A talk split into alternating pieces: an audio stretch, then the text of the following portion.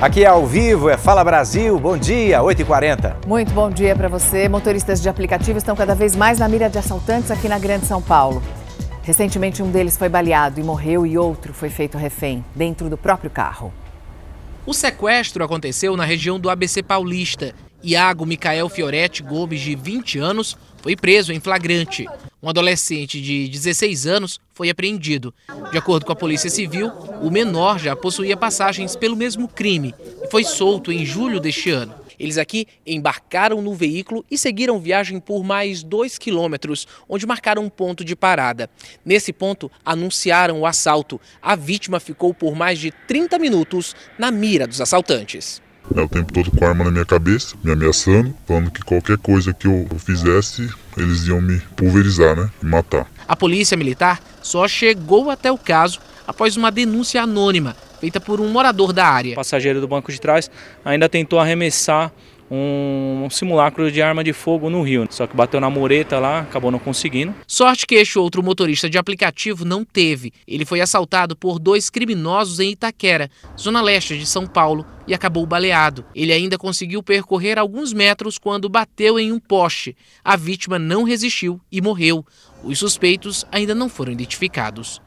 Esse, esse é o verdadeiro risco que os motoristas de aplicativo correm todos os dias. Pode procurar aí no seu dicionário. Tem alguma palavra melhor para definir o que aconteceu domingo e ontem no segundo maior aeroporto do Brasil? Não tem não. A palavra é caos. Depois da derrapagem de um jatinho que trancou a principal pista do aeroporto, mais de 50 mil pessoas foram prejudicadas. Vamos voltar para lá agora para saber o dia seguinte ao caos com Bruno Piscinato. Bruno, a Associação Brasileira das Empresas Aéreas está fazendo um pedido em relação a Congonhas. Que pedido é esse?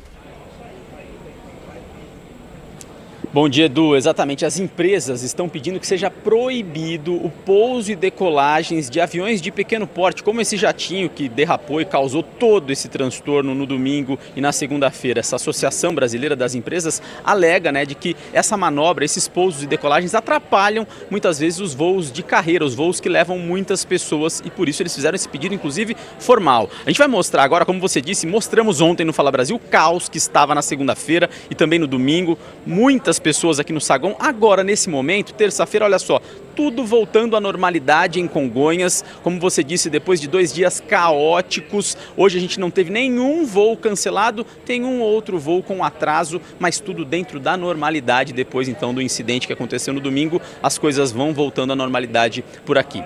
Edu, Mariana. Agora, Bruno, as empresas pedem que os jatinhos e as aeronaves menores não pousem mais em Congonhas, mas oferecem uma solução, uma alternativa? Iriam para Viracopos, iriam para Jundiaí, iriam para o Campo de Marte? Qual seria a alternativa?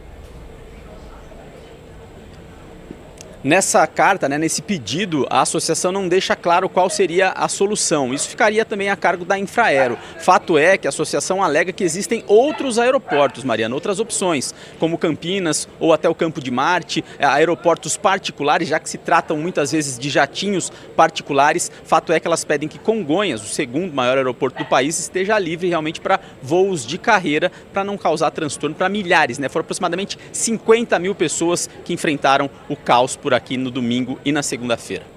Eu sei que a gente ainda vai aguardar o resultado da investigação para saber o que causou a derrapagem desse jatinho. Eu estou menos preocupado com isso e mais preocupado em saber por que, que demoraram tanto para atirar esse avião da pista e causar esse transtorno gigantesco. Bom, 24 horas depois desse acidente no aeroporto de Congonhas, em São Paulo, os passageiros ainda sofriam também com a falta de informação provocada depois, né? Vamos falar sobre os seus direitos. O Procon orienta que se houver qualquer negligência de uma companhia aérea, você pode buscar até uma indenização na justiça.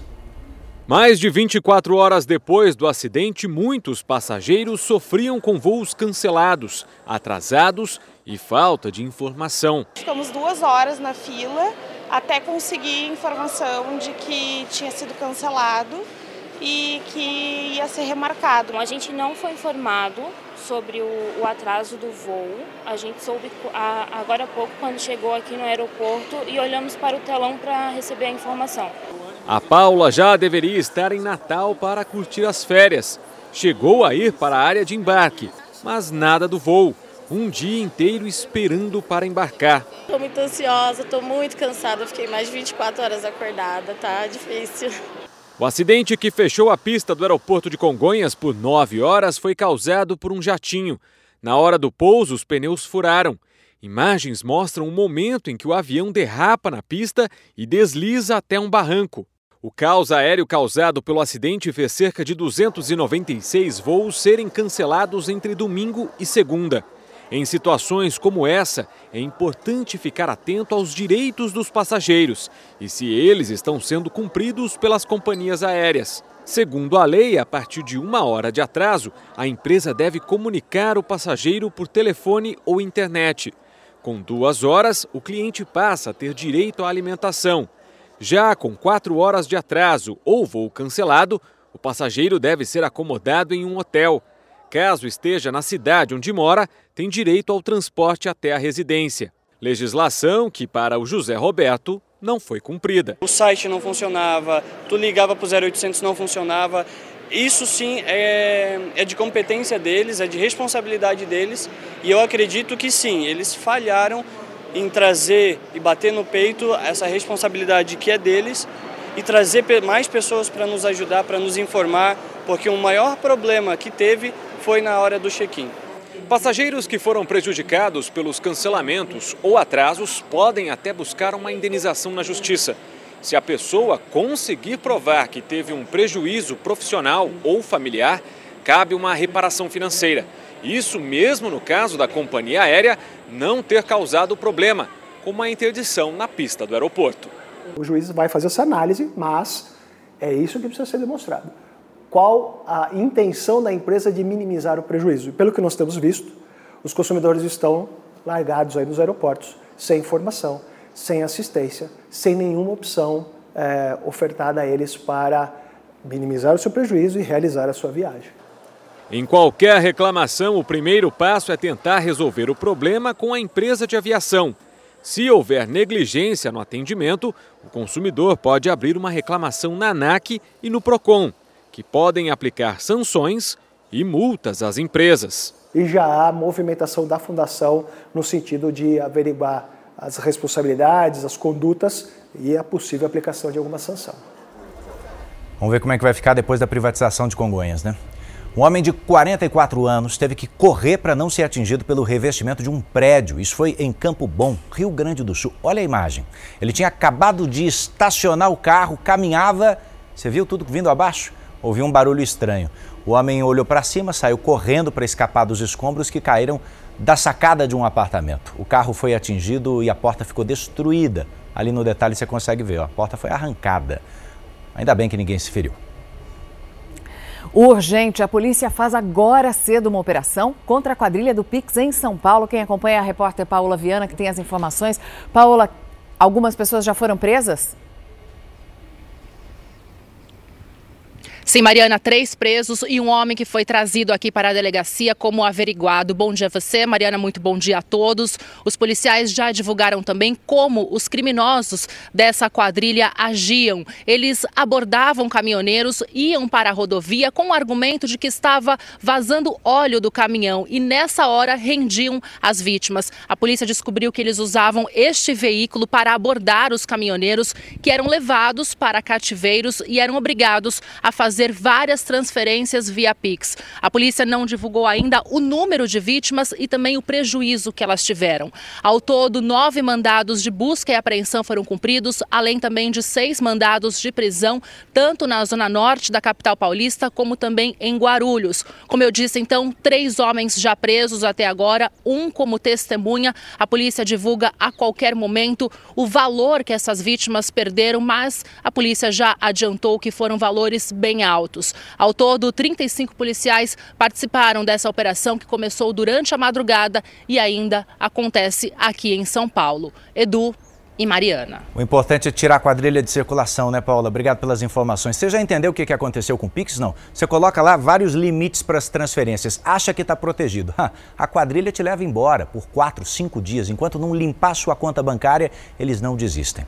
A gente muda de assunto agora porque a gente vai para o Rio Grande do Sul, onde ladrões obrigaram funcionários de uma joalheria a ajudar no assalto. As mulheres tinham acabado de abrir a relojoaria quando o criminoso anunciou o roubo. Ele entregou uma mochila e mandou as vendedoras colocarem tudo ali dentro. Impaciente, ele mesmo começou a recolher o material. O assaltante mandou as vítimas deitarem no chão e fugiu. Depois de algumas horas, a polícia tentou abordar dois suspeitos. Eles correram e houve troca de tiros. O suspeito que atirou contra a polícia foi preso pelo roubo à relojoaria. Um outro homem que foi abordado no mesmo bairro tinha um mandado de prisão por outro crime e acabou detido. O terceiro homem levado para a delegacia foi liberado. O Ministério da Justiça vai leiloar um navio de mais de 9 milhões de reais. Esse navio foi apreendido durante uma operação de combate ao tráfico de drogas e agora essa embarcação, que antes era usada para o tráfico, vai a leilão e vai poder beneficiar a população. Um navio cargueiro de quase 100 metros de comprimento, parado há mais de um ano nesse cais, bem perto do Porto de Santos. A última viagem dessa embarcação não foi planejada para levar cargas, e sim drogas. Esse navio foi apreendido em novembro do ano passado pela Polícia Federal, durante uma operação que aconteceu em vários estados brasileiros para combater o tráfico internacional de drogas. Aqui no Porto de Santos, os policiais descobriram que uma grande quantidade de cocaína seria transportada nessa embarcação. Segundo a investigação, o dono seria um traficante que foi preso na operação. Mesmo sem a decisão do processo criminal, a justiça determinou que o navio seja leiloado. É feita toda uma avaliação, é tem um perito, ele foi avaliado próximo de 9 milhões de reais e ele vai em segunda, em segunda praça por 5 milhões de reais. Ele tem capacidade para transportar grãos e 300 contêineres. Além da sala de comando, tem quartos para a tripulação. Por estar parado há muito tempo e sem manutenção, apresenta pontos de ferrugem e precisa de consertos. Se estamos falando de crimes de tráfico de drogas, por exemplo, eles serão recolhidos ao Fundo Nacional Antidrogas, que tem, entre outras finalidades, tais como a de apoio a, a ações de redução da demanda por drogas, tem também apoio à redução da oferta de drogas. O que, que isso quer dizer?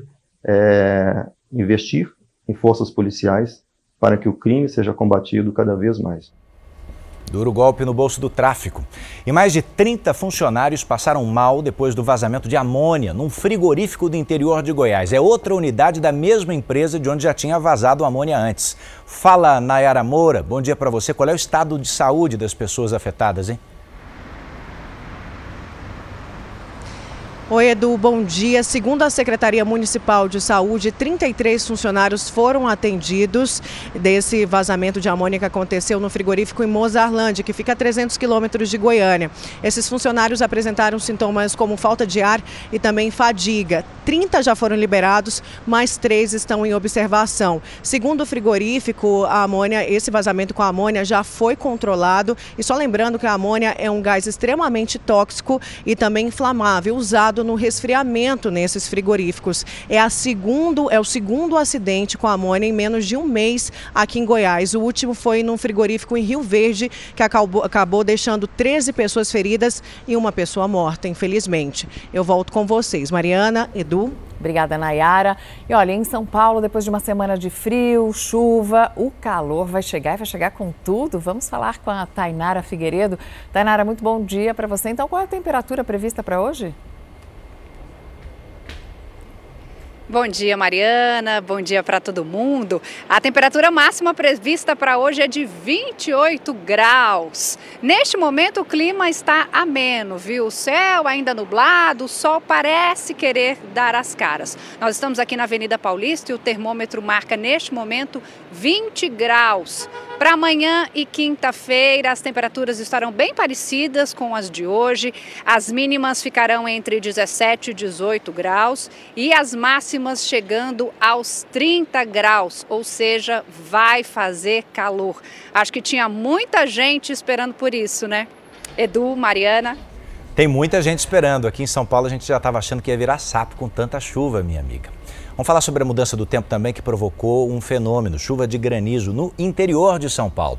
Essas imagens agora que você vai ver, olha, em plena primavera, são de Franca. Os moradores se assustaram com quantidade de gelo, que tiveram que procurar inclusive um abrigo. Uma árvore ainda caiu na principal rodovia do município e acabou bloqueando aí a pista. E a chuva forte castiga os moradores também no Paraná, em Santa Catarina, em Maringá. Um forte vendaval derrubou árvores, destelhou algumas casas. Os ventos ali no Paraná chegaram a 80 km por hora. E isso é o suficiente para afetar o sistema de distribuição de energia. Você vê as imagens, o nível do rio também subiu muito com essas chuvas mais recentes. 35 mil casas e empresas ainda por cima ficaram sem energia. Já no interior de Santa Catarina, é o volume de água mesmo que assusta, porque foram quase 300 milímetros de chuva, os rios transbordaram, quatro pontes em Santa Catarina tiveram que ser interditadas e os alunos não puderam ir para a escola. 88 famílias tiveram que sair de suas casas por causa das inundações. Vamos falar agora sobre o seu bolso. A Petrobras anunciou que a partir de 1 de novembro o preço do gás natural vai cair 5% para as distribuidoras. Vamos saber quanto desses 5% vão chegar aí no seu bolso. Quem está com a gente é a Kiwane Rodrigues, com todos os detalhes. É bom falar que não é na cozinha isso, é aí no posto onde você está, né, Kiwane? É, bom dia para você, bom dia a todos que acompanham o Fala Brasil. É isso mesmo, Sérgio. É sempre bom lembrar que nós não estamos falando do gás de cozinha. A redução vale para o gás transportado e distribuído por dutos. O gás natural é aquele entregue às distribuidoras que fornecem o GNV para os postos de combustíveis e para aquelas que fornecem o chamado gás encanado para residências e para a indústria. A expectativa é que a redução de preço reflita para as distribuidoras, né, reflita na economia para o consumidor. Os novos preços vão valer até janeiro do ano que vem. E a Petrobras explica que, por contrato, o preço do gás natural deve ser atualizado a cada três meses. A variação do preço do petróleo e da taxa de câmbio servem de base para a atualização. E desta vez, a oscilação tanto do petróleo quanto do câmbio favoreceram a queda do preço do gás natural. Sérgio, Mariana. Obrigada, Kiwane. Uma estudante na Universidade Federal do Rio de Janeiro denuncia que está sofrendo perseguição por causa de posicionamento político. Nas redes sociais, ela disse que está sendo ameaçada por colegas por ser apoiadora do presidente Jair Bolsonaro. Oi, meu nome é Júlia de Castro, tenho 20 anos e sou universitária em História. O desabafo de Júlia viralizou na internet. A jovem usou a rede social para contar que está sofrendo perseguição na Universidade Federal onde estuda, na zona sul do Rio de Janeiro. É isso que eu estou sofrendo: ameaças, injúrias, xingamento. De acordo com a estudante, o problema começou quando alguns colegas descobriram que ela é eleitora do presidente Jair Bolsonaro, candidato do PL à reeleição. O posicionamento político da jovem é diferente de outros alunos e de professores da universidade. Na rede social, Júlia não esconde a preferência política e tem até foto ao lado de Bolsonaro. Eu sou uma brasileira e sou uma cidadã livre. E quero poder exercer a minha liberdade, inclusive dentro da minha universidade. Em uma das postagens, uma pessoa escreve: Essa menina não vai conseguir o diploma. E ela responde: Eu vou, porque eu vou para a faculdade para estudar, não para ficar militando. Nesta mensagem, outra ameaça. Júlia, seus dias estão contados na universidade. A jovem universitária afirma que vai recorrer à justiça contra quem vem praticando a violência e intolerância política contra ela. Que as pessoas que fizeram isso comigo sejam punidas porque a internet ela não é terra sem lei e as pessoas elas podem pensar diferente. Em nota, a direção do Departamento de História da Universidade Federal do Rio de Janeiro informa que convocou os estudantes envolvidos para uma reunião para esclarecer os fatos e disse que está mobilizada para mediar os conflitos e garantir a segurança de todos os frequentadores. Quero estudar e eu não acho que é porque eu penso diferente numa democracia, pensar diferente numa democracia deveria ser algo tão natural que eu tenha que me sair da faculdade, que eu tenha que desistir de estudar. Vamos agora para Brasília, porque começa hoje o pagamento antecipado de parcelas do Auxílio Brasil e do Vale Gás. Agora sim, gás de cozinha. Agora em outubro. Vanessa Lima, bom dia para você. Quando é que esse pagamento vai ser concluído? Explica para gente. Bom dia, Edu. O calendário segue até o próximo dia 25 e o dinheiro é pago de acordo com o número final do benefício. Hoje, por exemplo, recebem aqueles que têm o NIS, o número de identificação social que termina com o número 1, e no dia 25 recebem aqueles que têm o NIS que termina com o número 0. O pagamento foi antecipado em uma semana. O valor atual do Auxílio Brasil é de 600 reais. Se nada mudar, em janeiro volta para 400 reais. E o valor do Auxílio Gás é de 110 reais. Ele que é pago a cada dois meses. Mariana, Edu. Obrigada, Vanessa. Eleições presidenciais. Luiz Inácio Lula da Silva, o candidato do PT, se reuniu com lideranças de movimentos sociais e o presidente Jair Bolsonaro, candidato à reeleição pelo PL, recebeu o apoio de prefeitos. O presidente Jair Bolsonaro, candidato à reeleição pelo PL, visitou moradores em Ceilândia, região administrativa do Distrito Federal.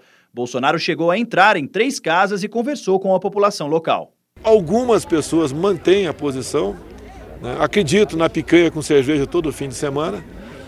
É, são as, as propostas, né? as mentiras que é muito comum acontecer por ocasião das eleições. É, obviamente, eu não quero perder a eleição, não é por mim, é pelo futuro do meu Brasil. Às vezes, quando encontro umas pessoas que estão ali na dúvida, eu falo: não vote por você, vote pelo seu filho. De volta ao Alvorada, Bolsonaro recebeu o apoio de vários prefeitos, entre eles Davi Almeida, de Manaus, e Rodrigo Manga, de Sorocaba, interior de São Paulo. Reiterar meu total e restrito apoio à reeleição do presidente Bolsonaro, juntamente com o governador do estado, a quem eu apoio. O que nós tivemos agora é um apoio maciço de prefeitos que estão aderindo ainda mais da toda a região metropolitana à campanha do governador Tarcísio e também do nosso presidente Bolsonaro. Nesta terça, Bolsonaro vai focar a campanha no sul do país. Pela manhã, o candidato à reeleição vai a Balneário Camboriú, em Santa Catarina. Depois, viaja para Pelotas, no Rio Grande do Sul. O candidato Luiz Inácio Lula da Silva, do PT, se reuniu em São Paulo com políticos e representantes de movimentos sociais. Lula ouviu propostas nas áreas de saúde, educação e economia. Um documento chamado de Agência Inadiável foi entregue ao comando de campanha do partido. Eu valorizo muito a política. Valorizo muito. Porque quando você conversa com um político competente, com um quadro político, você consegue fazer qualquer acerto, você consegue fazer qualquer coisa sabe, mudar se você tiver combinação política. E é isso que eu pretendo fazer. E eu sei que vocês são quadro que vieram para me ajudar. Algum de vocês eu só ouvi dizer que vocês existiam, que eram competentes, li coisa de vocês. Na campanha petista, repercutiu mal o vazamento à imprensa de mensagens da ex-candidata à presidência pelo MDB, Simone Tebet. Durante o fim de semana, Tebet teria disparado mensagens a amigos com críticas pesadas ao radicalismo da campanha de Lula. Ela disse a interlocutores, abre aspas, alguém tem que colocar juízo na campanha do Lula, fecha aspas. Para Tebet, seria preciso tirar o vermelho da rua para não assustar os eleitores conservadores. A senadora que declarou apoio a Lula no segundo turno considera um erro o grito de guerra cantado pelos militantes petistas no domingo em Belo Horizonte. Segundo ela, as pessoas não votam no PT, mas sim contra o atual presidente. Nessa terça, Lula vai atender a imprensa no campo de futebol de um clube em Belfort Roxo, no Rio de Janeiro. Depois ele participa de uma caminhada com Vaguinho, prefeito da cidade e presidente estadual do União Brasil. Fala Brasil te leva para os Estados Unidos agora para uma cena bárbara. Um policial do Texas foi demitido depois de atirar num adolescente. O que, que o menino estava fazendo? Estava num carro comendo lanche. Repare, inclusive, que o agente ia a bordo jovem e se assusta e tenta escapar. Tudo bem, fez errado ao tentar escapar, mas imediatamente o policial atirar, mesmo com o rapaz desarmado, o oficial foi atender a uma ocorrência de perturbação pública, chegou então à conclusão de que o suspeito seria ali o adolescente. Só depois ele percebeu que se tratava de um garoto. O jovem está internado nesse instante em estado grave. Não tenha dúvida, tem muita gente boa e preparada na segurança pública de todo o planeta. Mas casos assim acendem um alerta sobre o preparo dos nossos policiais. Qual é a dificuldade de atirar no pneu do carro? Atira no pneu do carro, o carro não consegue mais ir embora. Nossa, precisa atirar nas pessoas. O mundo está perdido mesmo. Quer ver como está perdido? Olha essa notícia. Uma enfermeira do Reino Unido, que vai a julgamento agora, pelo assassinato de sete bebezinhos recém-nascidos e pela tentativa de matar outros dez.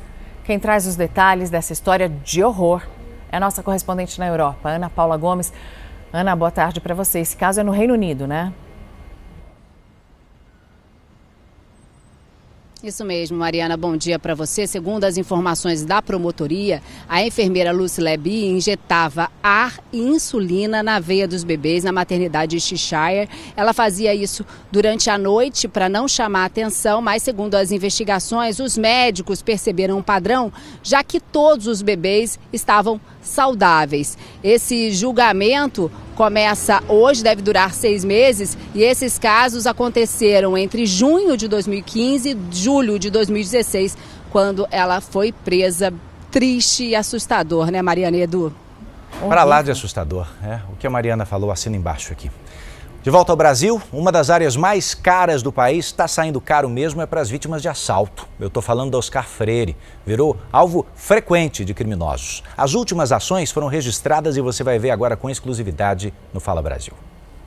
As imagens do circuito de segurança mostram o momento do assalto.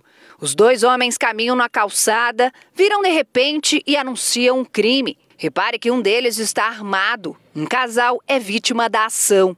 Os mesmos homens fizeram outra vítima na região. O vídeo mostra o momento em que eles abordam uma mulher. Eles roubam os pertences e vão embora. As imagens das câmeras de segurança foram gravadas na rua Oscar Freire, uma das regiões mais nobres da capital paulista. Quem mora ou trabalha por aqui afirma que os dois casos não são isolados. Assaltos têm sido cada vez mais frequentes. A gente vê acontecer toda hora. A rua tem policiamento. Nossa equipe flagrou uma viatura em patrulhamento antes das 6 horas da manhã. Mas isso não impede a ação dos criminosos, que não se intimidam com nada, nem mesmo com as câmeras de segurança espalhadas por todos os cantos. Se São Paulo está assim, imagina o resto do Brasil. Se Oscar Freire está assim, daí fica difícil para todo mundo, né? Inclusive para o empresário, para o brasileiro, para a pessoa que vai na. Até para o estudante está perigoso. Põe difícil nisso. Você usa muita maquininha para pagar a conta? Você paga por maquininha, Mari? Bastante. No débito ou no crédito, senhora? Ou qualquer um dos dois. Problema na aproximação, vamos ver agora. É, esse golpe da maquininha que está com o visor quebrado já provocou muito prejuízo em corridas de carros, eh, táxis, venda de produtos, aqueles, eh, aquelas peruas que vendem ovo, morango, fruta na rua. E esse crime vem ganhando novas versões. Vamos apresentar uma dessas para você. O criminoso oferece latas de tinta para você ali, metade do preço. Pichincha. Depois que você vai fazer o pagamento, é que percebe que pagou muito mais do que tinha combinado. Este homem com a lata de tinta na calçada aparece em frente à casa de uma mulher em Taboão da Serra, na Grande São Paulo. Ele falou para ela que, por causa da pandemia, estava fechando uma loja devido à crise da pandemia, estavam fechando. Então eles tinham que vender aquele estoque, né? Ela diz que conferiu na máquina o valor combinado, 100 reais, mas a cobrança foi de 3.100 reais. Felizmente, deu tempo dela fazer um boletim de ocorrência e anular a operação no banco, que fez o estorno para ela. Na zona leste da capital paulista, o Benedito estava na porta de casa quando um carro parou. Um homem desceu e ofereceu duas latas de tinta. A tinta é um valor mais ou menos de 400 a 450. Eles me ofereceram as duas latas por 100 reais, por 200 reais, né? Aí me interessou. Ele pagou e descobriu que o golpista tinha cobrado mais de 3 mil reais pelos produtos. Ele até tentou cancelar a operação, mas não conseguiu. Na hora não, não caiu a ficha. Porque o dedo dele estava cobrindo. Estava cobrindo. O golpe da maquininha tem acontecido com frequência em vários lugares. O que muda é o produto à venda. Na mais nova versão, os criminosos vendem tinta com um preço abaixo do mercado para atrair a vítima. Também na Zona Leste, este homem conversa na janela do carro com um morador. Com o negócio fechado, ele desce e pega a lata de tinta. Depois do golpe, a vítima redobrou a atenção. Em tempos tão difíceis como está agora, ninguém está saindo por aí vendendo nada barato. Então, se tá alguma coisa errada, tem. A representante do Instituto Brasileiro de Defesa do Consumidor explica o que as vítimas podem fazer nesses casos. Tem que abrir o processo junto com a operadora da bandeira para identificar e eventualmente ressarcir esse consumidor, porque o consumidor ele é a parte vulnerável, ele não tem o controle do sistema. Noronha. E atenção agora porque duas companhias aéreas suspenderam as vendas de passagens. Sabe para onde? Para um dos destinos mais encantadores do Brasil, Fernando de Noronha. Então a gente vai até Pernambuco, até a capital Recife, para falar com Bruno Araújo. O que, que levou essa decisão, Bruno? Explica para gente. Olá, Edu. Bom dia para você, bom dia para todo mundo que está acompanhando o Fala Brasil. As operações de aviões a jato estão proibidas a partir de amanhã no arquipélago de Fernando de Noronha, no aeroporto lá da ilha.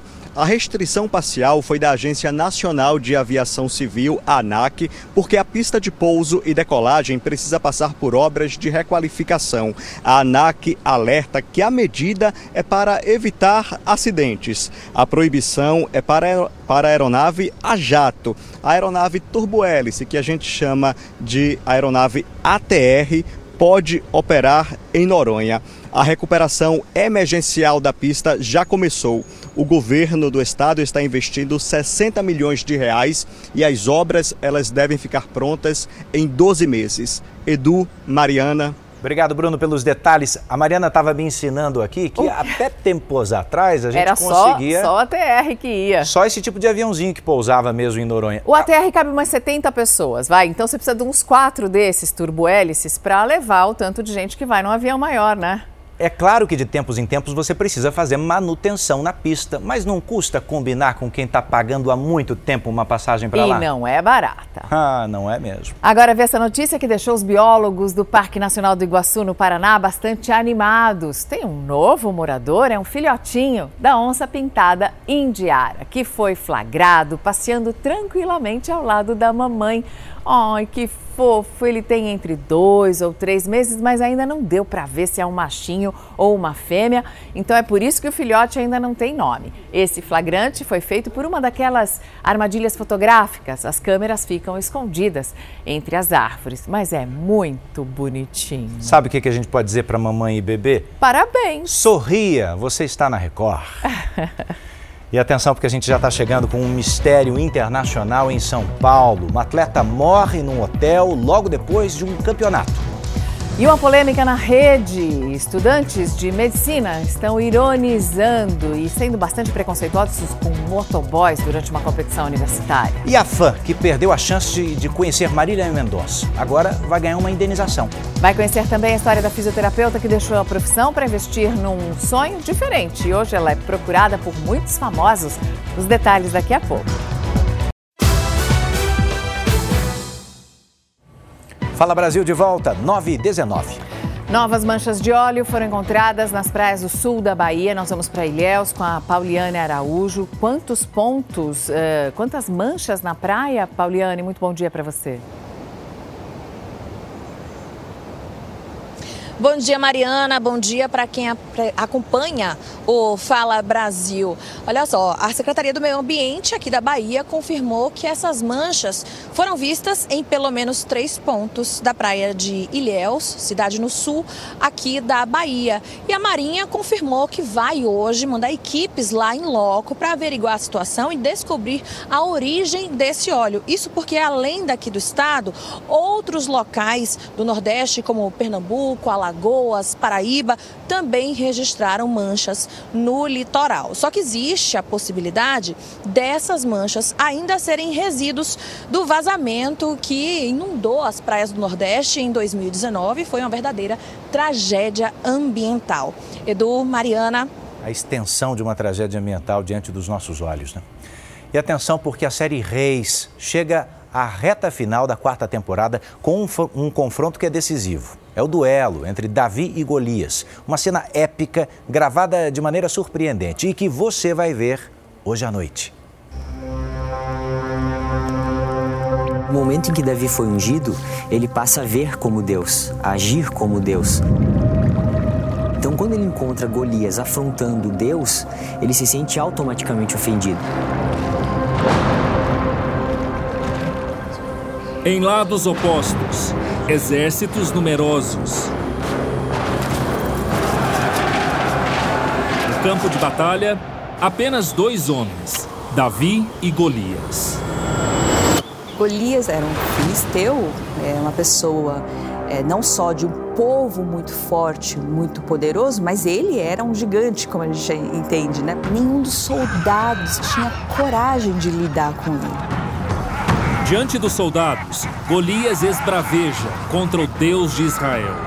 Ele está protegido por uma armadura e ostenta escudo, dardo e espada. Aí vem um menino, assim, um menino, ninguém imagina que esse menino vai fazer alguma coisa. Davi é um jovem pastor de ovelhas que levava comida para os irmãos, guerreiros do exército israelita. Até Golias tira um sarro dele. Ele fala assim: é você, você que vai vir lutar comigo, venha, que eu vou mostrar o que, que você, vai acontecer com você, mais ou menos isso. E Davi vai com a cara e coragem, com é, é, a confiança em Deus.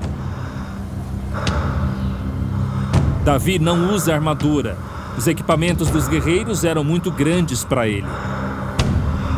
A arma de Davi é essa, uma peça conhecida como funda. A funda era muito importante para quando tinha que cuidar das ovelhas, quando uma se distanciava do, do, do, do rebanho e ia para algum lugar diferente, Davi jogava uma pedra na frente da ovelha para ela dar a volta e voltar para o rebanho. Ele entendeu que ele tinha que lutar com as armas que ele tinha a fé. Você vem a mim com espada, lance escudo, mas eu venho a você em nome do Senhor dos Exércitos. e toda a terra saberá que há Deus em Israel. Uma história conhecida, recontada de uma forma única e inesquecível. A gente tem um desafio de produção muito grande porque agora é a história de Davi guerreiro. Davi e Golias é uma coisa que está no inconsciente coletivo e realmente vem o nosso Davi, o nosso herói improvável, com uma certeza, ele não tem dúvida, ele tem uma, uma fé muito grande. Fiquei arrepiada. Demais. É hoje à noite, não perde, hein? Empresa é condenada a pagar indenização para um fã que não pôde conhecer a Marília Mendonça. Uma atleta morre num hotel logo depois da competição internacional aqui em São Paulo. Você vai conhecer a história de uma fisioterapeuta que largou a profissão para investir num sonho. Deu muito certo. Hoje é procurada por muitos famosos. A gente te mostra já já. Fala Brasil de volta, agora 9h30. E a gente tem para você bastidores exclusivos sobre um crime que parou o interior de São Paulo. Uma série de dívidas com agiotas e que pode ter sido o motivo da execução de um empresário num carro de luxo. Um crime que chamou a atenção pela ação coordenada e profissional desses atiradores. Uma execução cruel. Uma emboscada ao estilo da máfia. Ribeirão Preto, a cerca de 300 quilômetros da capital do estado. Era lá que morava Luiz Cláudio Mazuca Filho, empresário, 35 anos, bem de vida. Ele levava uma rotina de luxo, festas, carros importados, armas, tudo exibido em redes sociais para os milhares de seguidores. Essa história de sucesso foi interrompida de forma trágica na noite de 29 de setembro. Luiz Cláudio e a namorada conversam no estacionamento. Eles tinham acabado de treinar na academia e os carros dos dois estão estacionados lado a lado. Repare que um veículo branco passa pela rua com faróis apagados. O carro vira no fim da quadra e volta, bem no momento em que o casal se prepara para sair. Dois homens descem armados e começam a atirar no carro de Luiz Cláudio. Um deles recarrega a arma e faz mais disparos. O morador do prédio ao lado grava os momentos finais do ataque. Uma funcionária da academia que saía na hora é atingida de raspão. Minutos depois, a namorada volta ao local do crime e se desespera. O empresário já está morto no banco do motorista. Ele carregava uma arma no banco do passageiro, mas não teve tempo de reagir. Ao todo, o carro foi atingido por 35 tiros. Eu acredito que foram pessoas próximas que passaram informação da onde ele ia estar, o horário. E hoje a gente investiga todo mundo. Não existe nenhuma pessoa descartada, todas as pessoas são ouvidas. A gente está apurando informação e ligação do crime com qualquer uma dessas pessoas. Os momentos vividos naquela noite de quinta-feira ainda estão vivos na memória de Laura. Achei que era um assalto ou coisa do tipo. A hora que eu retornei, que eu desliguei o telefone com a polícia, é, nem vendo eu acreditava que aquilo estava acontecendo. A polícia já ouviu 20 testemunhas ligadas ao empresário. Nenhuma relatou que ele estivesse recebendo ameaças. Os dados do celular dele devem ser extraídos esta semana e podem indicar novos caminhos para a investigação. Por enquanto, a hipótese mais provável para o crime seria acerto de contas por causa de dívidas financeiras. O empresário tinha dívidas com bancos que passavam de meio milhão de reais. Além disso, respondia a 10 processos na justiça por dívidas com aluguéis atrasados financiamentos não pagos e danos patrimoniais em imóveis. Luiz Cláudio era dono de seis empresas na cidade. Depois do crime, o perfil do empresário começou a receber postagens com comentários sobre as dívidas. Mexer com a agiota é a pior coisa do mundo. Eles fazem você pagar as dívidas com a própria vida. Eu te falei que você iria pagar com a própria vida? Não me escutou, deu no que deu. Em 2016, ele ficou me devendo 150 mil. E eu falei para ele: não vou te cobrar nada, mas pode ter certeza que o outro vai cobrar você. São todas mensagens de um mesmo perfil. A polícia também investiga denúncias de que o empresário atuava para lavar dinheiro do crime organizado. Luiz Cláudio tinha um filho adolescente de um relacionamento de 12 anos atrás. A pensão que ele pagava era bem baixa, apesar da vida luxuosa que levava ele pagava de pensão atualmente o colégio da criança, mas judicialmente o valor era cerca de 180 reais. Ele era um valor bem baixo frente tanto às necessidades da criança versus as aparências de riqueza que ele tinha. O menino é o único herdeiro do empresário. O advogado diz que a certidão de óbito de Luiz Cláudio até agora não foi registrada na justiça e as contas bancárias e bens do empresário estariam sendo movimentadas. Nós estamos ainda levantando, mas parece que houve uma transferência de veículo após a morte. Então, isso está sendo objeto de investigação, tanto por parte da polícia quanto ao interesse do menor. Um crime que deixa muita dor. São sentimentos novos. É, do nada perdi tudo, assim de uma forma brusca, repentina. E mais perguntas do que respostas. O que, que aconteceu? Só isso que eu quero saber. Agora, quem foi, quem não foi, não me interessa. Ele não vai voltar mesmo. Só o motivo. Um vídeo feito durante uma competição universitária no Rio de Janeiro mostra um preconceito dos estudantes de medicina. No vídeo, o grupo grita: O meu dinheiro não acaba, dirigindo-se à equipe adversária. Meu dinheiro não acaba! Meu dinheiro não acaba! Em outro trecho, os estudantes demonstram preconceito.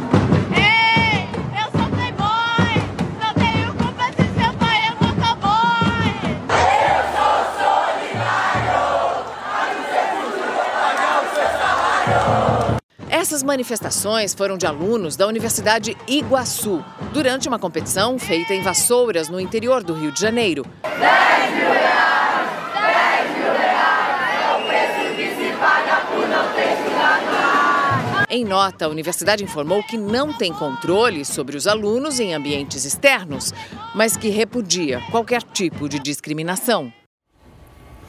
Um pacote de alexandrita, uma pedra preciosa, foi apreendido pela Polícia Rodoviária Federal em Minas Gerais. Esse material estava escondido numa caminhonete na cidade de Juiz de Fora. Um pacote que pesa um pouco mais de um quilo, só que tem um valor de quase 1 milhão e 300 mil reais.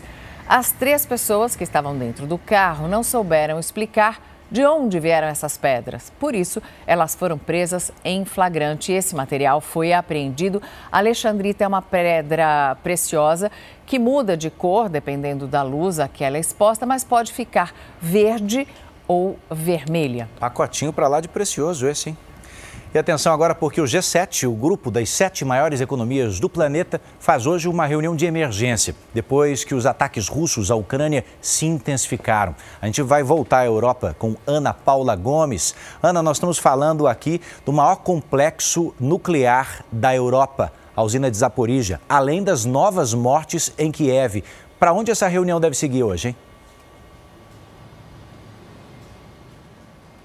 Olha, Edu, essa reunião vai acontecer por videoconferência com a presença do presidente ucraniano Volodymyr Zelensky e é a preocupação da comunidade internacional, ainda mais com os recentes ataques de ontem, né, que deixaram 19 mortos e pelo menos 100 pessoas feridas. Segundo as informações, o objetivo é traçar uma estratégia para evitar novos ataques como esse. Você lembrou bem também do perigo aí da usina nuclear. Até países próximos à Rússia, como o China, China e Índia também mostraram preocupação, pedem o diálogo entre os dois países. Cerca de 300 regiões ali da Ucrânia ficaram sem luz e a gente agora aguarda o resultado dessa reunião de emergência para ver o que, que vem pela frente. Grande preocupação ali no conflito no leste europeu, Edu Mariana. E essa é uma usina nuclear que abastece metade da Ucrânia. São seis grandes reatores que precisam ser resfriados com água. Está quase sem energia elétrica essa região por causa dos bombardeios.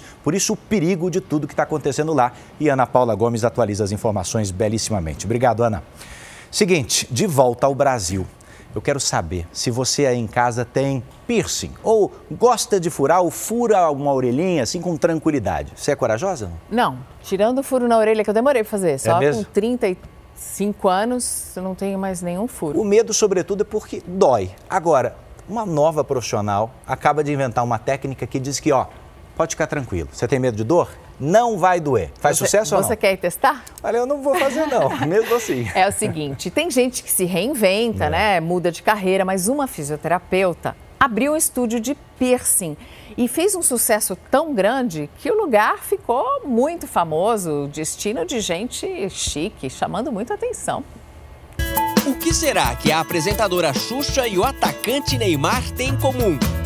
Os dois têm a mesma preferência na hora de escolher quem vai furar e colocar um brinco na orelha deles.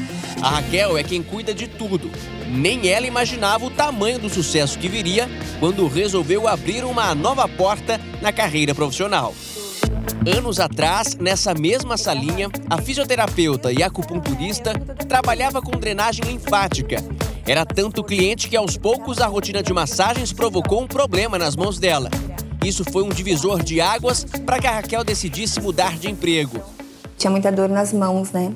Eu desenvolvi síndrome do túnel do carpo. Então, era muito desgastante. Só que eu gostava muito de fazer e era o que eu tinha na época, né? E aí eu comecei e falei, eu preciso mudar. O prédio onde fica a primeira sala em que ela trabalhou hoje é todo dela. Aqui, passado e presente se misturam. Raquel decidiu apostar na colocação de brincos e piercings, usando uma técnica que não causa dor. Entrar aqui hoje, onde tudo começou, é, é muito gratificante. De bebês a celebridades, a lista de clientes é extensa. Entre os famosos estão o jogador Anthony, do Manchester United, o humorista Carlinhos Maia doutora Deolane, peã de A Fazenda e até o casal queridinho da internet Virgínia e Zé Felipe. Aqui na empresa da Raquel, a última palavra é sempre delas, no plural. Ela e as irmãs lideram um time predominantemente feminino. Dos 11 funcionários, nove são mulheres. Aqui, olha, o Rafael é voto vencido. E as estatísticas mostram essa tendência. Hoje, o Brasil é o sétimo país com o maior número de mulheres empreendedoras. Olha, eu sinto orgulho de ver onde nós chegamos e aonde nós caminhamos e acreditando sempre uma na outra. Fácil não é, a gente trabalha muito, muitas horas. Às vezes a gente chega em casa quatro da manhã, sete horas da manhã, nós estamos aqui. Uma pesquisa feita em parceria com o Sebrae mostra que dos 52 milhões de empreendedores no país, 30 milhões são mulheres. Entre os microempreendedores individuais, o público feminino ocupa quase 50% da presença. Remuneração, propósito, clima de trabalho e aprendizado são fundamentais para você ser feliz no trabalho. Mas quando o assunto é independência financeira, homens e mulheres buscam a mesma chance. Não é difícil encontrar quem já tenha pensado pelo menos uma vez em trocar de carreira e apostar no negócio próprio. Agora a gente está querendo aí abrir a nossa empresa para essa área de vestidos, essas coisas. É um público bem que abrange bastante gente.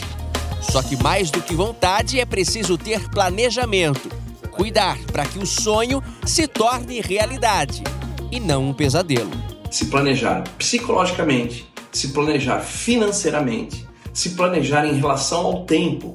Você deixar o trabalho onde você não está satisfeito e para fazer o que você realmente gosta. É, e ter o talento para fazer, né? Se Parabéns. reinventar é preciso, todo mundo pode.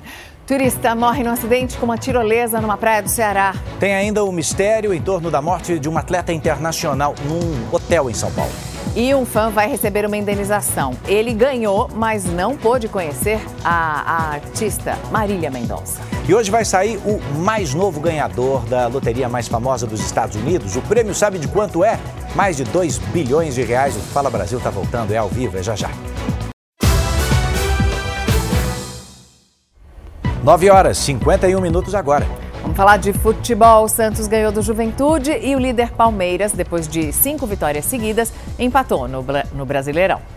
Em Goiás, depois da cobrança do escanteio, o zagueiro Murilo abriu o placar para o Palmeiras contra o Atlético Goianiense. Shailon aproveitou a bola rebatida e empatou o jogo. Atlético Goianiense 1, Palmeiras também 1. Jogando em casa, o Santos fez o primeiro contra o Juventude com Lucas Braga. Marcos Leonardo recebeu de frente para a área e encobriu o goleiro. 2 a 0. O terceiro veio da cabeçada de Madison. Um passe de Ângelo e Lucas Braga fez mais um. 4 a 0. E Bruno Nazário descontou com esse golaço. Final: Santos 4, Juventude 1. Dá só uma olhada nessa história. Você vai para uma das praias mais famosas do estado do Ceará e começa a gravar com seu celular as pessoas descendo de uma tirolesa. Em seguida, você resolve ir nesse brinquedo e acaba sofrendo um acidente fatal. Isso aconteceu em Canoa Quebrada. Vamos agora às imagens, você vai ver as imagens de lá para a gente comentar. Olha, em seguida, o que a gente sabe até agora é de que esse turista veio da Paraíba, tem 39 anos e enquanto estava fazendo esse passeio que você vê nas imagens, a viga de sustentação do equipamento se rompeu e provocou a queda. A queda do, do cabo, daquela altura ali, ó, ele ficou gravemente ferido. Esse acidente foi, inclusive, durante um dos passeios pelas dunas. A vítima foi socorrida por pessoas que estavam no local e levada para um hospital, mas não resistiu aos ferimentos e morreu. Eu repito, um turista da Paraíba, com 39 anos, morreu bem aí. A Polícia Civil está investigando as causas do acidente. Olhando pelas imagens, né, Edu, até parece que é, é pertinho da duna, não é uma distância tão alta, mas é só o ponto de vista. Tanto, né? é, você acha que não se machucaria, mas o turista morreu, a viga de sustentação não aguentou, caiu e ele caiu provavelmente numa parte que não tinha nem o, o, a água para amortecer um pouco essa, é. essa queda. E já está circulando, né? Ele tinha acabado de gravar alguém da, da família descendo. Ele falou: agora é minha vez. E aconteceu esse acidente. A gente vai acompanhar os detalhes para trazer mais informações para você. Dois criminosos armados renderam uma família na porta de casa, na Bahia. Você vai ver pelas imagens que os criminosos mandam as vítimas deitarem no chão. Entre as vítimas, uma criança, inclusive. O prejuízo da família foi de pelo menos 40 mil reais porque os bandidos levaram o carro. Até esse momento, nem o veículo, nem os assaltantes foram encontrados. A polícia está tentando descobrir se essas vítimas estavam sendo vigiadas há mais tempo. Esse assalto foi na cidade de Lauro de Freitas, na Bahia, e aí você vê a tranquilidade com que os criminosos roubam o carro da família, mandam as pessoas se deitarem no chão e simplesmente fogem, levando o que interessava. Impressionante, né? De novo, essa sensação completa de insegurança. Sensação uma ova, né? A gente está completamente refém. Atenção agora para um mistério internacional que acontece em São Paulo. Uma fisiculturista argentina, uma atleta, participou de um campeonato, ficou em segundo lugar, voltou para o hotel e foi encontrada misteriosamente morta. O repórter Rafael Ferraz tem todos os detalhes para a gente, direto da capital paulista. Rafael, suas informações, bom dia. Oi, Edu. Bom dia para você, para Mariana e também para quem nos acompanha por todo o país. Tudo indica, segundo a investigação aí da Polícia Civil, que ela teve uma parada cardíaca depois desse campeonato. O Edu já adiantou para você que está acompanhando para gente. A Joana Cola, que é argentina, costuma aí competir internacionalmente. Ela estava numa competição né, de fisiculturismo aqui da América Latina quando ela teve então ali o segundo lugar nessa competição, voltou para o hotel e começou a passar mal. O ex-namorado da atleta estava também com ela no quarto, disse que foi até a recepção pedir ajuda, mas quando todo mundo foi até o quarto, ela já foi encontrada sem vida. Agora, um laudo pericial vai ser também feito pela polícia e vai indicar a real causa da morte. A família da atleta pede ajuda financeira para que o corpo dela saia daqui de São Paulo e seja então levado até a Argentina, o país natal então da Joana Cola. Edu, Rafael, Mariana. ainda sobre o caso da Joana, conta pra gente é, quem são os parentes que já foram avisados, com quem que ela estava aqui no Brasil, quem é que encontrou de fato e quais são os próximos passos dessa investigação. Tem muita gente querendo entender o que aconteceu. Esse é um ramo né, do fisiculturismo que tem atenção mundial hoje em dia. Exatamente. Olha, Edu, quando você citou lá no nosso início da conversa que era realmente um mistério essa causa da morte, isso porque o depoimento inicial é do ex-namorado da Joana, que estava no quarto dela no momento em que ela retornou então desta competição. Era a única pessoa que eh, inicialmente estava com ela ali antes mesmo da morte. Ele disse para a Polícia Civil que ela já estava ali com algumas convulsões, mas ao retornar para o quarto com alguns funcionários do hotel, ela já foi encontrada então sem vida. A família dela já foi avisada, tanto os parentes mais próximos, e eles estão ainda na Argentina pedindo ajuda para que o corpo dela saia daqui de São Paulo e que vá então lá para a Argentina. As investigações agora seguem para descobrir a causa real dessa morte. Obrigada, Rafael. E agora uma notícia desta manhã. O governador de Alagoas, Paulo Dantas, foi afastado do cargo pelo Superior Tribunal de Justiça. Paulo Dantas está sendo alvo de uma operação da Polícia Federal neste momento no Palácio do Governo e também na Assembleia Legislativa do Estado de Alagoas. A suspeita é de prática de rachadinha da época em que Paulo Dantas era deputado estadual. Rachadinha é quando os funcionários devolvem uma parte do salário para o parlamentar. Paulo Dantas ainda não se manifestou sobre essa decisão do afastamento nem sobre a investigação da polícia. Informação ao vivo para você no Fala Brasil. Um incêndio numa fábrica de produtos químicos assustou os funcionários na cidade de Contagem, região metropolitana de Minas Gerais, de Belo Horizonte. Sete viaturas do Corpo de Bombeiros foram para o local. Apesar do susto, o Corpo de Bombeiros afirmou que ainda não há vítimas. Você vê aí a fumaça se espalhando pelo local. Ah, três tanques estavam com material inflamável, entre eles havia tiner, também álcool, o que ajudou a provocar as explosões. Ainda não se sabe o que causou o acidente. Mas são imagens realmente muito impressionantes, né? Muito impressionantes essa fumaça preta em Contagem, Minas Gerais. E atenção para mais uma notícia desta madrugada: dois guardas municipais de Belo Horizonte foram atropelados por um carro desgovernado. Os agentes estavam conversando com uma colega que estava de fora, ó, na frente da casa de um deles. O carro bateu nos três. O dono da casa teve ferimentos graves na perna, vai ter que passar por uma cirurgia. O motorista que atropelou os guardas disse que tinha brigado em casa e que saiu desnorteado. Os familiares deles disseram que o homem estava em surto e que feriu o próprio pescoço. A polícia também está levantando outras informações. Agora, uma pessoa que está em surto ou que está desorientado não deve pegar um carro e sair. Olha, uma empresa foi condenada a pagar 15 mil reais a um fã que perdeu a oportunidade de conhecer a cantora Marília Mendonça. Ele havia sido sorteado mas a Marília acabou morrendo em novembro do ano passado, como você se lembra. Bom, ela ainda estava conosco quando ele teve essa oportunidade. O encontro no camarim deveria acontecer no interior de São Paulo em 2018. O fã foi escolhido num sorteio na internet, mas disse que nunca foi chamado. E aí é que está o X da questão. A empresa não chamou ele para o evento. A empresa agora pode entrar com recurso da condenação, mas nesse instante já está fixado em 15 mil reais. E hoje pode sair o mais novo ganhador da Mega Millions, uma famosa loteria nos Estados Unidos que tem um valor sorteado de 2 bilhões e 300 milhões de reais. Imagine ganhar 2 bilhões. Quem aqui do Brasil quiser jogar até consegue pelo site da Mega Millions. Mas lembrando que caso você ganhe, vai ter que viajar para os Estados Unidos para buscar o prêmio pessoalmente. É um inconveniente, né, Edu? Pô, podia Gostei. transferir por Pix lá em casa? Tá bom. Fala Brasil está terminando e a gente vai jogar a pergunta agora para o Celso Zucatelli. Você ganha um prêmio de 2 bilhões na loteria, Dois mas, bi. mas você tem que ir lá buscar, Celso. Pegar um Nossa. avião, Que todo esse incômodo. inconveniente. Que chato. Fiquei preocupadíssimo agora. É. Vai ser um problemão eu ir pra lá. O difícil é voltar depois. Muito bom. Já tô jogando aqui. Obrigado, obrigado Valeu. pela dica. Obrigado. Um Beijo, beijo pra vocês. Uma abençoada terça-feira pra todos nós. Tchau, gente.